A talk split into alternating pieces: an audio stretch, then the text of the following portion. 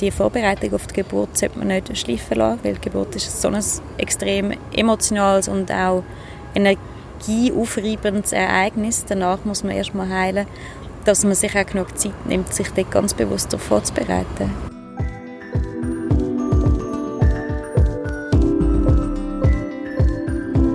Mal ehrlich, der Podcast von Any Working Mom. Ich bin Andrea Jansen. Und ich bin Anja Knabenhans.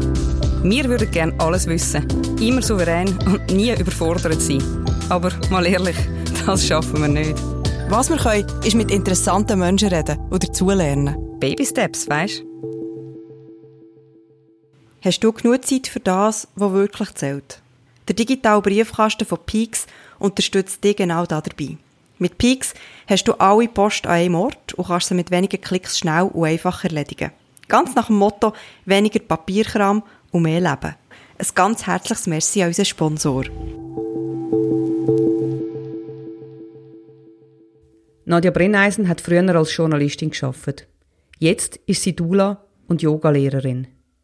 Sie weiß viel zu erzählen über Ressourcen. Darüber, wie man gut auf den eigenen Energiehaushalt achtet, egal ob schwanger oder nicht. Ich habe sie auf einer wunderschönen Dachterrasse mitten in Zürich zum Gespräch getroffen. Dann hat es angefangen zu regnen und wir mussten schnell ins Haus wechseln. Viel Vergnügen beim Zuhören. Du betreust ganz viele Schwangere, du bist Dula. Was ist das Wichtigste, was du einer Schwangeren ratest, um irgendwie so ein bisschen ihre Energie oder ihre Ressourcen zu pflegen?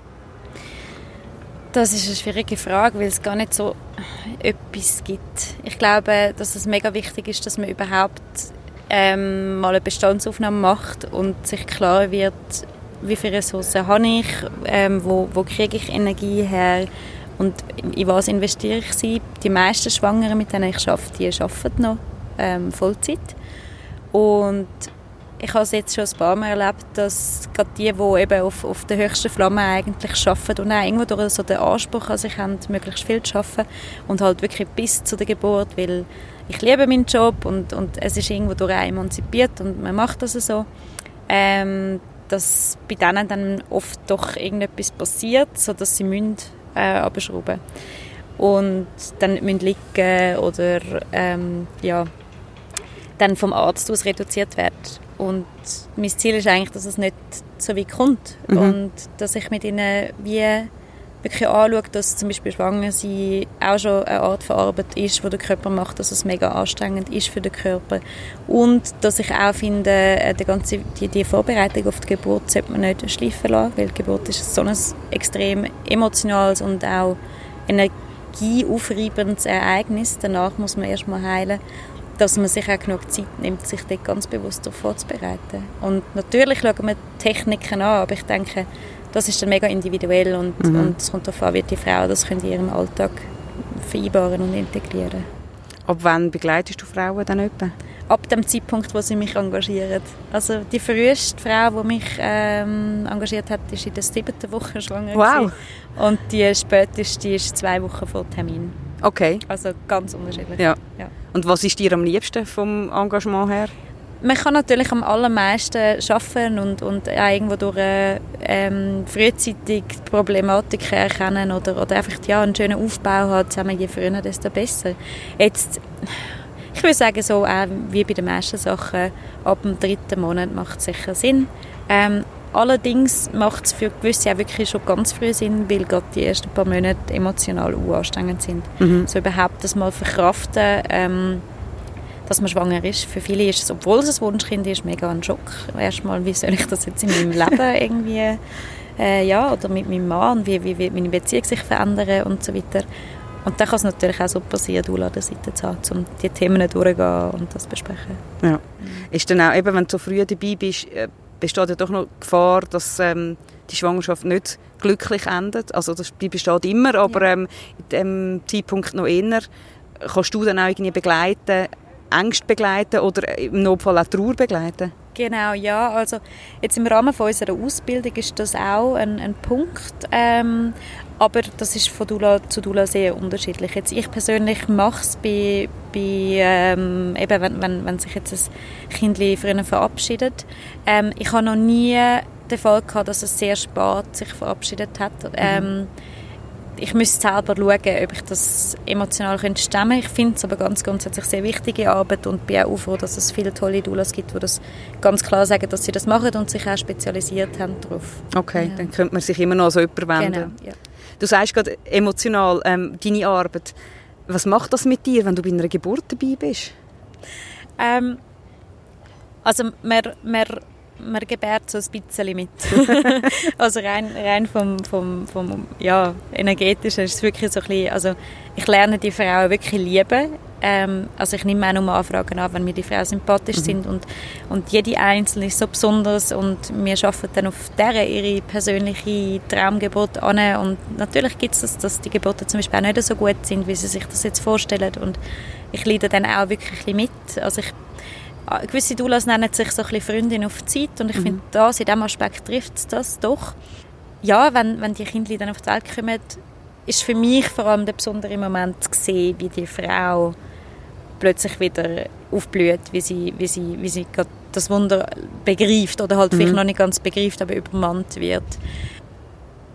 Ich glaube, ich bin ein bisschen anders wie viele Doulas, die doch auch sehr gerne eben auch im Wochenbett sind und und die Frauen auch betreuen und die Geburt so lässig finden, weg diesen kleinen Babys. Ja.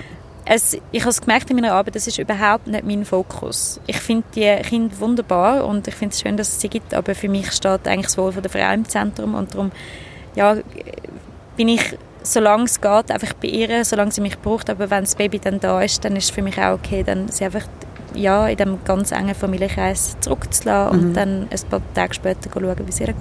Okay. wenn, wenn du sagst, so eine Geburt, ist, du, du, du, du schaffst ein bisschen mit, du hast selber einmal geboren bis jetzt. Ja. Wie ist die Erinnerung an, an das dann?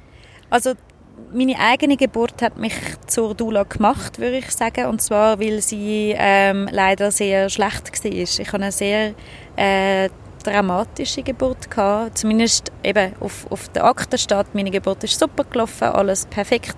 Ich selber habe es ja sehr dramatisch erlebt und bin mir auch sicher, dass das dann schlussendlich äh, auch die Immunkrankheit triggert hat, was mich auch im ganzen Wochenbett äh, wirklich an den Rand gebracht hat von meinen Ressourcen, von meinen Energien hin in einen wirklich Zusammenbruch. Mhm. Also ich habe eine Autoimmunkrankheit gekriegt daraus und mit der vor allem eine ganz extreme Schlafstörung Okay. Und ich bin mir relativ sicher, dass, oder ja, auch aus dem yogischen Background, den ich mitbringe, ähm, weiß ich, dass die, die Nervensysteme von, von Mama und Baby noch sehr lange, bis zu fünf Jahren, äh, miteinander verknüpft sind. Und man hat, also es, es hat eins zu eins gespiegelt in meinem Sohn, der hat nicht geschlafen, acht Monate lang, und wir haben uns so aufgeschaukelt bis mir, also das Schlimmste war nach, nachdem ich einmal im ein halbes Jahr nach der Geburt fünf Nächte nacheinander nicht mehr geschlafen habe, habe ich gedacht, ich kann mich jetzt einweisen.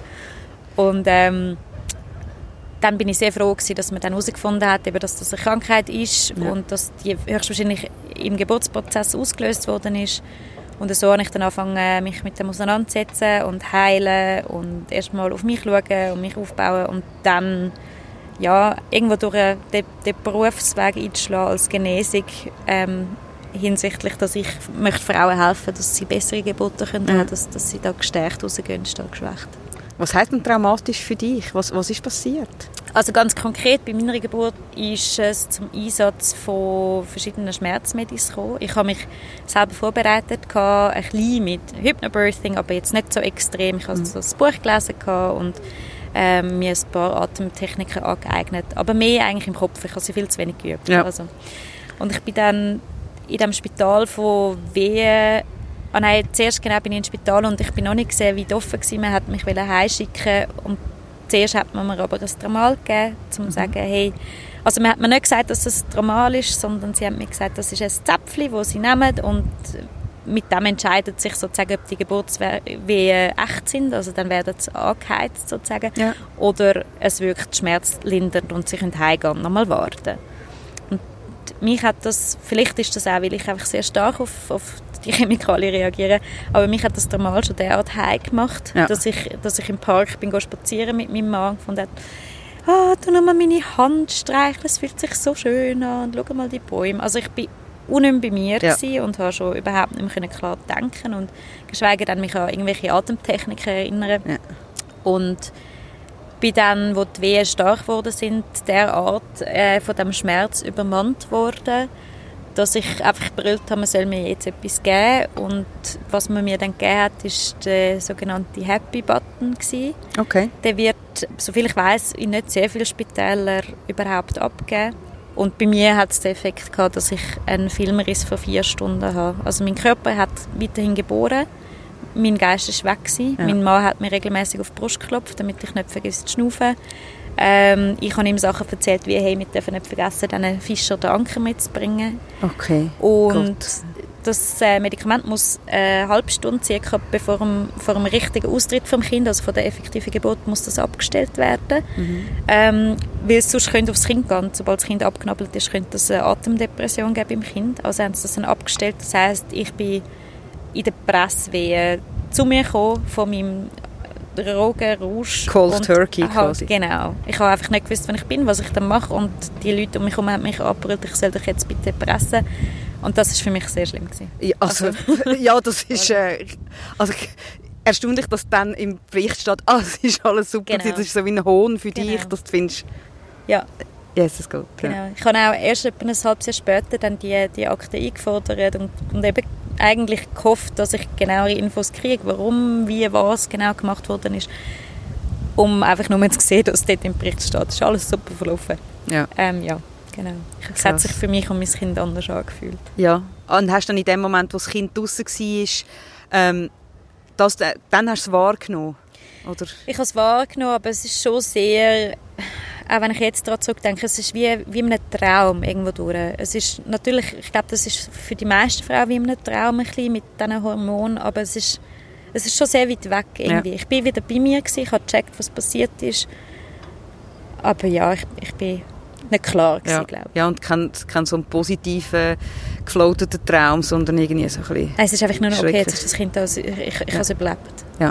ja, okay, krass. Ja, dass man aus dieser Perspektive auch findet, ich wollte wissen, wie, wie es anders könnte gehen, genau. ähm, ist sehr verständlich. Und dann gehst du dich gleich immer wieder in die Situation hinein, wo du mit Frauen zusammen gebärst. Sind da auch Ängste da von dir, dass du irgendwann findest, jetzt kommt es mir zu nahe?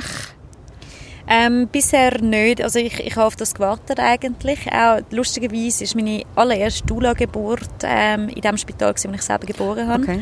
Und das war für mich schon noch gewesen, okay, jetzt bin ich mal gespannt, wie das ist. Aber es ist sehr gut gewesen. Ich habe auch also Zusammenarbeit mit der Hebamme sehr, sehr schön gefunden. Okay. Und ähm, was jetzt aber ist, ist eben, wenn ich auch an eine zweite Schwangerschaft denke, dort ähm, denke ich, würde ich mich früher rausnehmen. Also ja. ich glaube, gerade wenn man selber schwanger ist, dort sind Kanäle viel mehr offen, man, man ist als Schwangere viel intuitiver und zuckt viel mehr auf. Ähm, denke ich, würde ich früher aufhören zu arbeiten und, und mich mehr können distanzieren ja.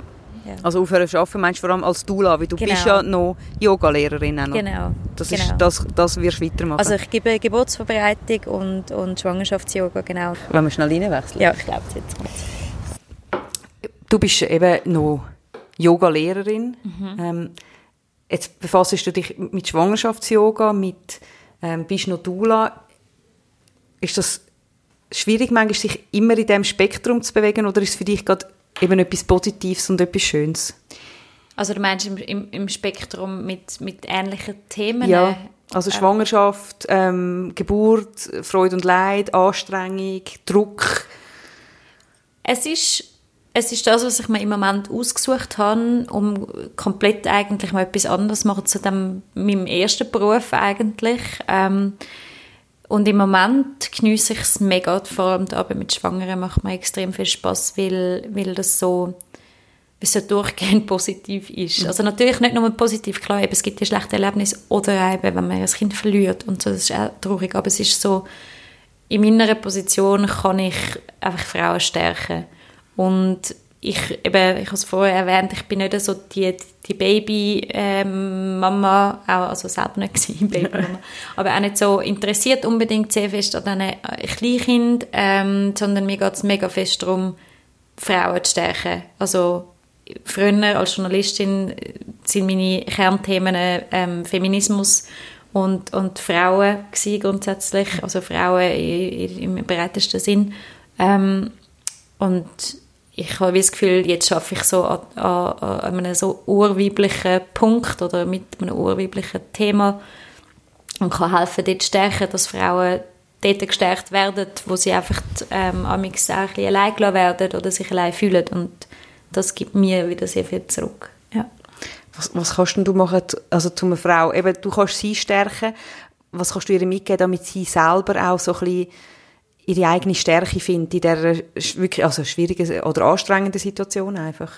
Also es kommt ein bisschen darauf an, wenn ich als, als Doula arbeite, dann schaut man wirklich, wie ihre Situation ist. Und ich arbeite mit einerseits Yoga, andererseits aber auch mit Hypnose, mhm. ähm, um wirklich gewissen Themen auf den Grund zu gehen, zum zu schauen, wo sind Ängste, wie kann man unterstützen. Ähm, wenn jetzt jemand einfach zu mir ins Schwangerschafts-Yoga kommt, ich gebe Schwangerschafts-Yoga, wo sich zusammensetzt aus Asana, also Bewegung, ähm, Atem und Entspannung und dann noch Theorie. Mhm. Und dort versuche ich eben genau mit diesen diesen ähm, Punkten Atem, Entspannung und Wissen, ich finde eben, und ein bisschen Bewegung, das sind auch die, die Punkte, die eine gute Geburt ermöglichen, aber auch schon in der Schwangerschaft essentiell sind. Also wir schauen, blöd gesagt, dass es dem Körper gut geht, wir schauen aber auch, dass wir Tools entwickeln, um den Geist äh, zur Ruhe zu bringen, um mal aus dem Hickhack, was muss ich noch und dort muss ich noch. Und die erwarten noch das von mir, einfach mal können sein, einfach eigentlich den Kopf abzuschalten und zu spüren, okay, da ist noch etwas anderes in mir, wo wenn mein Kopf nicht nur denkt, wo einfach in der Ruhe ist und was ist denn das, welcher Teil von mir ist das? Und wenn ich mich mit dem verknüpfe, fühle ich mich dann. Das und andererseits eben noch mit, mit äh, Elementen aus der Hypnose, teilweise auch aus dem Hypnobirthing und ganz klar in, in die Geburtsvorbereitung gehen, Tools, wie Frauen sich lernen, selber zu entspannen. Weil sich entspannen muss man leider heutzutage wirklich lernen. Mhm. Es ist äh, ähm, ja nicht einfach. Und je nachdem mache ich auch ähm, private Stunden in Yoga Nidra. Geht auch um, um wirklich ganz tiefe Entspannung erlernen, aber auch auf sagen wir mal, sehr tiefe psychische Ebene Zeug zu lockern, besser flüssen zu lassen, eben gewisse Themen aufzulösen. Ich arbeite dort mit Vorsätzen, mhm. Sankalpas, ähm, wo so ein bisschen unterstützend wirken ähm, in dem spezifischen Thema, das du hast. Also ich merke im Moment, ähm, eben bei mir ist es auch so ein bisschen Balance und je mehr ich sozusagen Energie kreiere in meinem Leben durch irgendetwas, muss ich auch wissen, wo ich sie anrichte, damit es dann eine heilende Wirkung hat. Mhm. Also wenn, wenn du meinst, wenn du Energie kreierst, wenn du sehr viel los hast oder gerade etwas, etwas Neues... Die alten Muster einfach wieder verlieren. Ja, mhm. okay. Genau. ähm, ich nehme an, das ist mega unterschiedlich, was du Frauen kannst raten wo sie jetzt äh, am besten sich entspannen. Eben Yoga Nidra ist sicher eine Technik, aber so die persönlichen Ziele, die sie sich setzen, die sind sehr unterschiedlich. Ja, sehr, sehr. Also wir erörtern sie auch in verschiedenen Übungen und jede Frau hat schlussendlich etwas anderes. Mhm. Ja. Was ist für dich persönlich dann, eben du, du sagst, du hast, du hast Schlafstörungen, die Autoimmunkrankheit, dann hilft ja wahrscheinlich Entspannungsübungen nur noch begrenzt. Also ja, dort ähm, schließt sich der Kreis wahrscheinlich wieder. Ich habe keine Autoimmunkrankheit mehr. Also es ist okay. offiziell nicht heilbar. Und ein Mediziner sagt jetzt wahrscheinlich, dass ich schubfrei bin. Ich bin allerdings schon seit einem Jahr schubfrei. Wo ich ja, die Krankheit diagnostiziert gekriegt habe, ist für mich ganz klar gewesen, dass ich einen Quick Fix brauche und die Medikamente, die sehr stark sind, nicht mehr. Habe aber eben, ich habe meinen Job gekündigt, ich habe angefangen täglich Yoga machen, angefangen Pranayama zu üben und ich habe, Pranayama ist Atem Genau, Atemkontrolle eigentlich. Und habe dann ein halbes Jahr später keine erkennbare Werte mehr gehabt, die auf eine Krankheit hindeuten. Und gleichzeitig habe ich an meiner Schlafstörung geschafft. Ich schlafe jetzt wieder durch, genauso wie mein Kind. Wir haben auch mit Hypnose viel geschafft. Und mhm. ja, das haben wir so in den Griff gekriegt. Und ich glaube, auch darum benutze ich jetzt diese Tools. Das sind Tools, die mir selber extrem viel nützen. Ich merke, dass wenn ich ähm, vor allem, wenn ich nervös bin und wenn ich etwas, mir etwas Grosses vornehme und mich unter Druck setze, dann wirkt sich das instant auf meinen Schlaf aus. Okay. Ähm, auch wenn ich, wenn ich mich streite oder emotional tangiert bin, dann ähm, weiß ich, ich sollte Yoga Nidra machen und ich weiß, dass ich wirklich muss äh, dranbleiben, damit mein Schlaf weiterhin so gut bleibt. Also es hat schon mit äh, einem gewissen Investment zu tun. Und es gibt auch eben, dass, dass ich mal wieder einen, einen Zusammenbruch habe, so wie jeder mal einen großen Streit oder eine Krise hat und ich dann effektiv auch weiss, ich kann jetzt nicht schlafen, also ich merke es, nachdem ich mich drei Stunden gewälzt habe und dann stehe ich auf und nehme auch effektiv ein Psychopharmaka, damit ich einfach weiss, ich kann am nächsten Tag funktionieren. Das mhm. ist zum Glück im letzten Jahr jetzt nur einmal vorgekommen, aber ähm, ja, nobody's perfect. Eben, ich glaube, das ist das, wo, wo ich auch an deinem Instagram-Account authentisch finde, dass du immer wieder zeigst, du hast zwar ganz viele Techniken und du, und du bewegst dich viel, du ernährst dich gesund, du schaust auf dich, aber auch du schlitterst immer mal wieder voll in Scheiße und merkst, oh Mist. Ja, das ist so. Aber ich bin auch, ich ernähre mich zwar gesund, aber ich trinke Alkohol und ich wäre lieber vegan, aber ich schaffe es wirklich nicht, auf Käse zu verzichten. Also das, ich habe auch noch einen grossen Schweinehund in mir. Okay. wo, du, wo du auch das Gefühl hast, also das ist etwas, wo du dich kannst damit versöhnen oder ist das... Äh, triggert es dich dann gleich? Nein, ich merke mega, ähm, dass ich mich eigentlich relativ wohl fühle oder jetzt in, in Balance fühle. Ähm, und sozusagen, wenn ich jetzt sage, okay, irgendwo durch, ich will mich lieber vegan ernähren, dann frage ich mich, wieso, wieso, wieso denke ich das? Also ist es jetzt etwas, wo der ganze Yoga-Zirkus um mich herum mir eigentlich auferlegt und ich ein, Bild habe, eine Idee von mir, wo ich gerne wäre, oder glaube ich, dass es mir gesundheitlich wirklich besser tun ähm, Was steht dahinter? Und ich glaube, wenn man das für sich selber herausfindet, eben, ähm, ist es einfach mein Schweinehund und mache ich es einfach gerne, aber deutet alle anderen Zeichen darauf hin, dass es mir einfach extrem gut wird und dann würde ich Glaubkraft aufbringen. Mhm. Aber so merke ich auch, unser Glas wie am Abend ist für meinen Mann mich ein Ritual und das tut uns gut und ich bin eigentlich nicht bereit, darauf zu verzichten, außer eben passiert eine zweite Schwangerschaft ja. oder so, die einem zwingt. Aber ähm, nur weil es ähm, bisher eben aus gewissen Yoga-Kreisen predigt wird, dass man auf Alkohol komplett verzichten soll, sehe ich das noch nicht ganz ein. Ja, oder eben quasi suchst dir deinen eigenen Weg. Genau. Ich, ich, nehme jetzt mal an, das ist halt etwas, wo du ähm, Frauen dazu ermutigst, auch eben, wenn du sie als Dula begleitest, dass sie ihren Weg finden Ja, oder, äh, mega wichtig. ähm, du bist eben, du schaffst als Dula, du gibst Yogastunden, du hast noch ein Kind. Wie, wie kannst du für dich einfach Ressourcen schaffen und, und so Momente, wo du deine Energie auftankst im Alltag? Also ich habe ich hab gemerkt, dass ich so von meinem, bevor ich Mami war, bin, bin ich total spontan und dort auch auf allen Hochzeiten tanzen und so. Und ich habe wie so gemerkt, ähm, ich muss massiv Prioritäten setzen. Ähm, und für mich herausfinden, was, also wie viel Zeit habe ich überhaupt, was möchte ich alles machen, was tut mir am besten.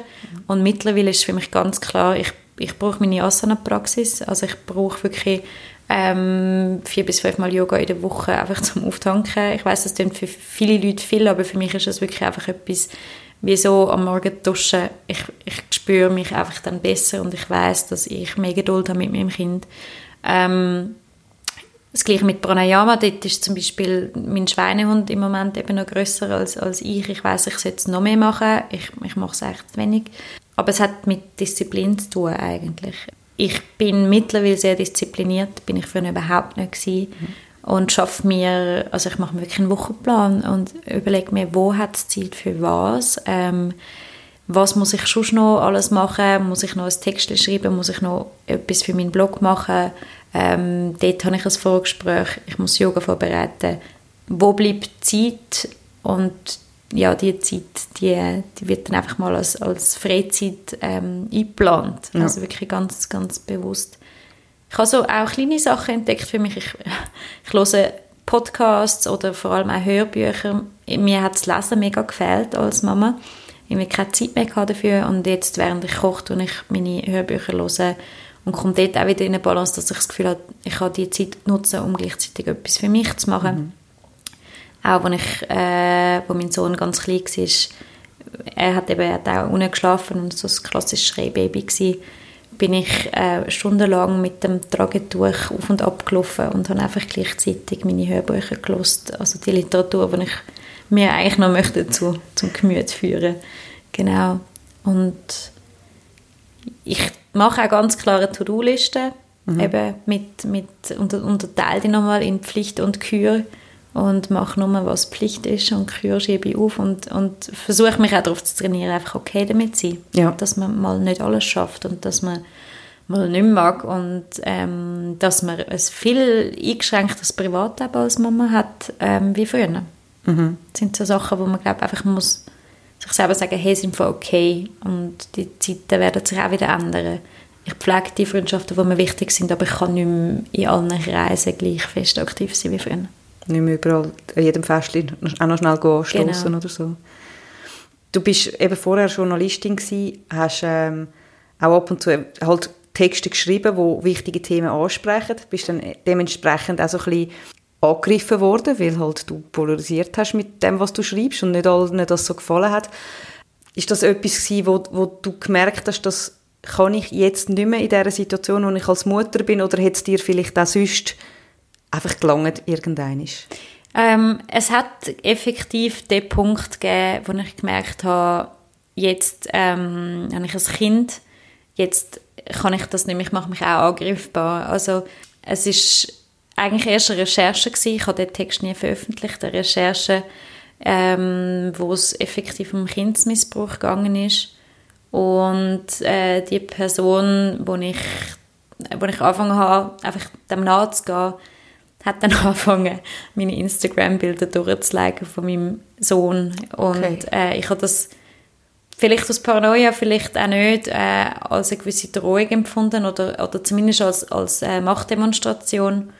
Und dort ist es mir wie so ein bisschen wie Schuppen von den Augen gefallen, dass ich gefunden habe, hey, ähm, ja, ich, ich muss da eine gewisse Distanz reinbringen. Ich möchte mich nicht mehr so exponieren, vor allem nicht mehr so persönlich. Ich habe früher für, für das Weiss-Magazin geschrieben, wo ja sehr eben aus dieser subjektiven Perspektive geschrieben wird. Ich habe extrem viel von mir preisgegeben. Und ich habe gewusst, das kann ich nicht mehr machen, weil wenn ich jetzt von meinem Privatleben preisgebe, dann ist es automatisch auch das Privatleben von meinem Kind. Gleichzeitig auf, auf Instagram ist ja eigentlich eine, eine gewisse ähnliche Diskussion, oder? Wie viel gibst du von deinem Kind preis? Aber ich finde es dort viel einfacher steuerbar irgendwie. Also ich, ich, mir ist recht bewusst, welches Bild ähm, kann ich posten oder was, was hat es für einen Effekt. Gleichzeitig, wenn ich einen extrem persönlichen Text über mich schreibe, über, ich beweise mal gerne über Sexualität oder so, dann kann das meinem Kind schon irgendwann mal hure unangenehm sein. Plus auch, ich habe wie das Gefühl, ähm, auch auf Instagram das Leben teilen, ähm, das ist wie okay, dass es einfach das Leben ist. Oder es ist in meinen Augen auch besser, wenn es einfach das echte Leben ist. Ähm, früher hatte ich oft das Gefühl, gehabt, ähm, über eben polarisierende, krasse Sachen, über die, man, also die berichtenswert sind, zu schreiben.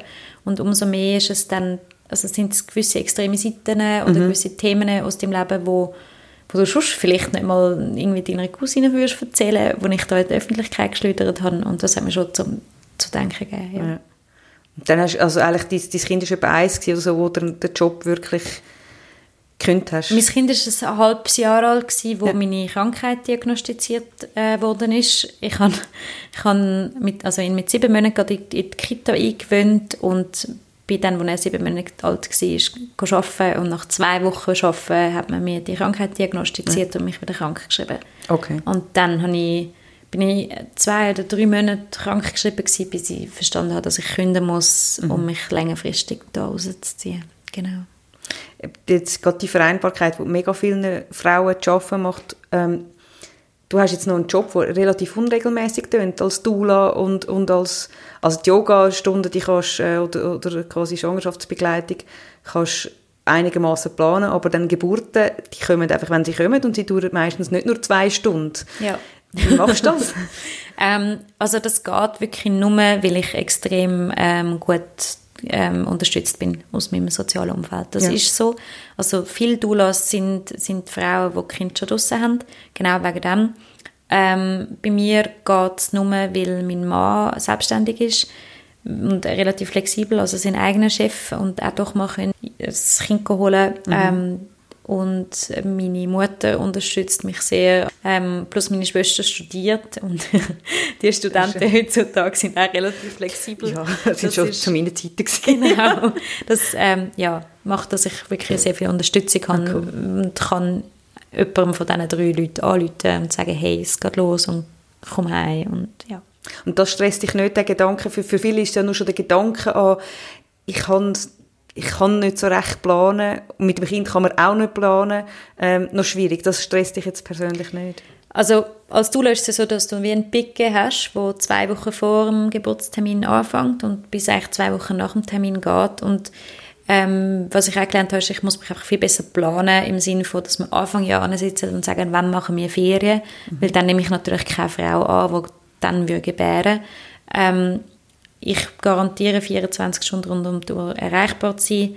Was mich ein bisschen stresst, ist, ähm, dass ich mein Nattel nicht auf Flugmodus tun kann. Ja. Das ist für mich so ein Abfahren. Das hilft mir sehr, mich irgendwie vom Alltag zu distanzieren. Mhm.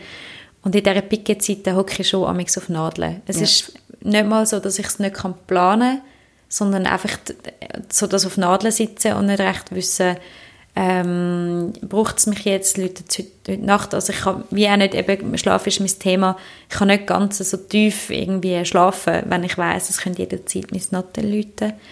Ähm, ich sehe es aber als Übung und ja. ich denke, das werde ich auch noch lernen, besser. Es schränkt schon ein bisschen ein, also eben, kannst auch nicht an ein Fest und, und zu viel Alkohol trinken, kannst nicht ähm, irgendwie das Großmami in Süddeutschland besuchen. Mhm. Das ist schon sehr ähm, Gleichzeitig hat es auch wie die, die also es, es, es gibt dir die Chance, wirklich mal runterzufahren. Ja. Und zu sagen, hey, ich bin jetzt einfach da und eben, ich plane nicht mehr so viel und ich treibe mal ein bisschen ruhiger. Es ist wie so ein bisschen verordnete Ruhephase, so das Picken. Okay. Kann man dann, also ist das, lohnt sich das finanziell? Nein. Okay. Das, das hat mich sehr erstaunt, wenn Nein. das so wäre. Aber, äh. Also es gibt Länder, ich weiß gerade in den, in den ähm, Arabischen Emiraten, da zahlt man für eine Dula 15'000 Dollar. Okay. Ähm, es gibt ja Leute, die sich das können leisten können. Äh, in der Schweiz ist es so, dass man zwischen 900 und 1300 Franken zahlt für eine Begleitung. Wenn man das abrechnet auf wie viele Coachingsgespräche ähm, plus eben dann vier Wochen lang Piquet eine Geburt geht, sagen wir mal 15 Stunden, wenn man das abrechnet, dann siehst schnell, dass sich ja. das überhaupt nicht lohnt. Ja. Plus eben, wenn ich vier Wochen auf Picken bin, ich muss mehr als eine Frau pro Monat nehmen, um einen Monatslohn zu generieren. Ja. Also du hast dann eine Frau parallel und musst mit Backups arbeiten. Viele wollen das nicht, einfach um können zu 100'000 Prozent garantieren, bei dieser Geburt dabei zu sein. Das heißt, es ist mehr ein Nebenjob. Ja. Okay. Ja, aber wie das klingt, also ich hätte jetzt 15'000 fast noch angemessen gefunden für das, dass du mit so viel Herz und Energie dabei bist, aber das ist könnte sich natürlich wenige leisten, genau, das ist klar. Genau, und das ist auch ein Thema eben so mit dem Leisten, also ich finde es auch noch schön, Doulas machen es wirklich mit so viel Herzblut. Klar, das Ziel ist schlussendlich, dass man dort äh, den Wert von dieser Arbeit sieht und dann vielleicht sogar mal Krankenkasse anerkannt ja. ist. Natürlich, oder auch sieht, dass, dass die Leute, die sich für 2000 Stutz einen Kinderwagen kaufen für das Baby, vielleicht sich das auch wert sind, die 1500 Stutz in die Hand zu nehmen für eine, für eine gute Geburt und, und das aufgehoben sein. Aber gleichzeitig gibt es auch Frauen, gerade geflüchtete Frauen in der Schweiz, die eine ganz andere Gebärkultur zum Beispiel daheim haben und umso mehr da ein bisschen verloren sind. Mhm. Und dann gibt es Doulas, die sich genau mit dieser Thematik fest beschaffen und die ähm, unentgeltlich oder für wirklich einen kleinen Preis begleitet, um ja, auch teilweise zu dolmetschen mit dem Spital und, und die zu unterstützen. Also es geht wirklich darum, die Frauen zu unterstützen und es soll nicht ein Ding sein, das sich nur wohlhabende Frauen leisten können. Das ist ja. ganz wichtig. Ja, ja das, das habe ich wirklich bis jetzt gar nicht gewusst. Ich habe gedacht, das sei etwas, wo man schon recht muss Geld in die Hand nehmen muss. Und wenn, wie du es gerade sagst, wenn, wenn du einen Kinderwagen oder irgend so etwas anschaust, dann äh, genau. ist man da bei anderen Preisen. Was persönlich ist jetzt für dich so, so als Abschluss das Wichtigste, um auf sich zu schauen, dass man seine Energien kann behalten kann? Gibt es etwas, wo, wo du findest, dass das finde ich mega wichtig. Das bringt mir persönlich mega viel. Ich glaube Authentizität. Ich glaube, wenn man, wenn man anfängt, wirklich anzuschauen, wer man ist und, und was man braucht, um glücklich zu sein und herausfindet, eben, also sich lernt wie so ein bisschen abkapseln von Sachen wie Prestigeobjekte, also sagt, okay, ich muss nicht auf eine Karriere arbeiten und nicht auf ein Haus oder ein Auto, damit andere mich lieben, herausfinden, ja, wer man ist, dann weiß man auch, was man sich gut tun kann. Und dann spürt man sich auch hoffentlich, wenn man so ein bisschen an Edge kommt. Und man spürt, wenn man fast an Edge kommt, dann kann sich dann vielleicht abholen mit genau dem Instrument, wo man weiß, dass es einem gut tut. Das kann sie einfach ein Maniküre machen, mal über nichts nachstudieren. Mhm. Das kann sie eben eine Asana-Yoga-Practice aufrechtzuerhalten. Aber das ist, glaube ich, sehr individuell. Es gibt nicht etwas, kein, äh, ja, kein äh, Rezept. Aber ich denke darum, Authentizität, sich, also den Mut haben, sich selber zu ziehen und sich selber anzuschauen und, und einfach zu ziehen. Ja. Wie schwierig ist das dann für dich Wie du bist also ich habe dich schon wahrgenommen, weißt, als Journalistin, als, ja. als gefeierte Journalistin, wo, wo, wo alle sagen, wow, hey, krass, was die anpackt. Und, und eben Text werden kontrovers diskutiert, sich dann plötzlich aus dem Kuchen rauszunehmen. Das ist ja nur schon bei mir, das heisst, mhm. spinnst du quasi, mhm. baust du ja. etwas auf und nachher sagst, ade, merci. Ja. Ist das, sind das auch Ängste bei dir? Grosse. Ich, kann sehr mitfühlen mit dir. ja, mega. Also ich habe wirklich also es hat angefangen eigentlich bei der, bei der Schwangerschaft schon auszufallen. Ich habe gewusst, oh Gott, jetzt bin ich schwanger und, und ich habe gewusst, oder, eine gewisse Paranoia in meinem Hirn hat angefangen zu laufen, fragen, ah, jetzt sind all die Hater mega glücklich, dass ich schwanger bin und ah, die ist eh weg vom Fenster nachher und äh, haha, hat sie gemeint, sie baut sich eine Karriere auf. So, ich habe Schadenfreude gewittert ja. und das ist nichts anderes wie Paranoia. Natürlich gibt es das vielleicht, aber muss ich auch überlegen, tangiert es mich wirklich in meinem Leben? Aber absolut, ich hatte die Ängste gehabt und ich hatte eine mega Krise gehabt, auch nach eben die ersten paar Monaten mit dem Kind nicht, keinen Output können zu generieren, blöd gesagt. Irgendwie nicht der Welt können zu sagen, hey, I'm okay. Ja. Und äh, schaut, ich kann trotzdem noch mega äh, irgendein Thema abpacken und darüber schreiben.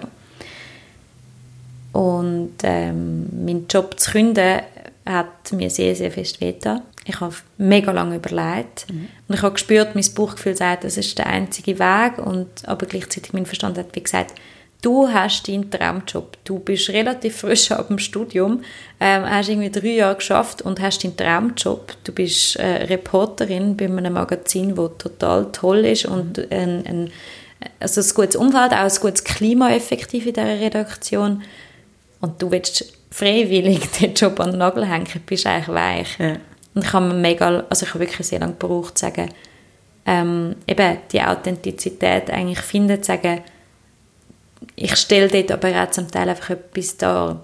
Mhm. Ich, ich tue mir den Druck auch selber äh, auferlegen, sehr gute Texte zu schreiben oder zum, zumindest Texte, die eben anecken und diskutiert werden. Ähm, auch gerade in, der, in dem Feminismus, in dieser Feminismus-Sparte, wo dann gleichzeitig wieder eine mega Stutenbissigkeit man ist untereinander. Und ich habe einfach gemerkt, hey, es, es, tut mir nicht gut und ich möchte mir jetzt einmal die Zeit geben, mich selber wirklich kennenzulernen.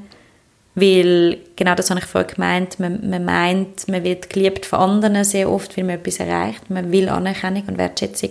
Bei mir war es durchs Schreiben. Mhm. Ich habe gemerkt, ich kriege sie, aber ich kriege auch Hass. Ja. ähm, und es ist einfach nicht längerfristig. Es gibt vielleicht einen kurzen Kick, wenn dir jemand auf die Schulter klopft und sagt, gut gemacht, aber es macht dich nicht, nicht glücklich. Und das macht dich nicht aus vor allem, genau, genau. Und mal überhaupt, ja, sich die Zeit nehmen, den Mut fassen, anzuschauen, wer bin ich eigentlich und was hast, ja, wer, wer bin ich? Und einfach okay mit dem zu sein. Ja. Und inwiefern hat dich, dich dein Mann können unterstützen äh, in diesem ganzen Findungsprozess? Ähm, mehr, also mega, mega, mega hat er mich unterstützt. Wie ist eine gute Frage. Er hat mich auf allen Ebenen mega getragen. Er ist mega da gewesen. Einerseits, klar, auch mit diesen ganzen existenziellen Ängsten gesagt, du schaust jetzt mal auf deine Gesundheit und flickst dich zusammen und ich bringe den Batzen heim. Das, ich meine, das äh, ist, ist, ein, ist ein Privileg auch, das kann sich nicht jede Familie leisten. Er ist emotional sehr, sehr unterstützend und ähm, ja, wirklich einfach da gewesen.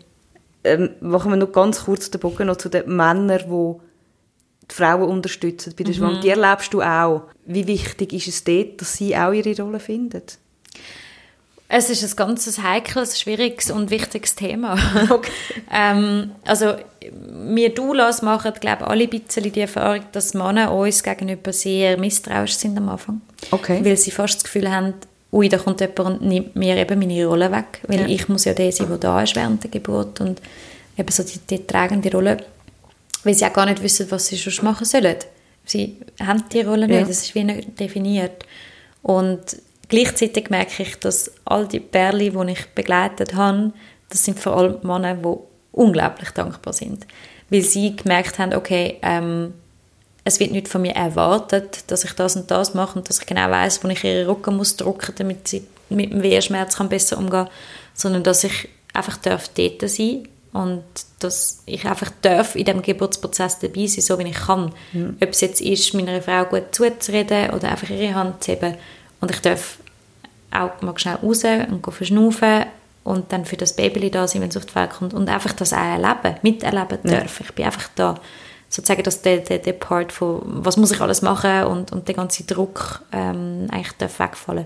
Du bist eine Entlastung eigentlich genau. für sie. Also wir sagen auch ganz klar, wir, wir versuchen auch den Mann zu entlasten und also es hat es auch schon öfter gegeben, dass ich Männer wirklich schnell rausschicke und sage, jetzt gehst du etwas essen, weil du bist bleich und du kippst mir gleich um und jetzt gehst du raus und leiste dich auch schnell an. Ja. Ich habe auch schon einen Mann hypnotisiert im Gebärsaal, damit okay. er wieder zu seiner Kraft kommt. Ähm, ja. Aber es ist sehr wichtig, dass sie sozusagen einbezogen sind. Mhm. Aber einfach mit ihrem ganzen Dasein als Mensch einfach dabei sein. Das ist «Mal ehrlich», der Podcast von «Any Working Mom». Danke vielmals fürs Zuhören.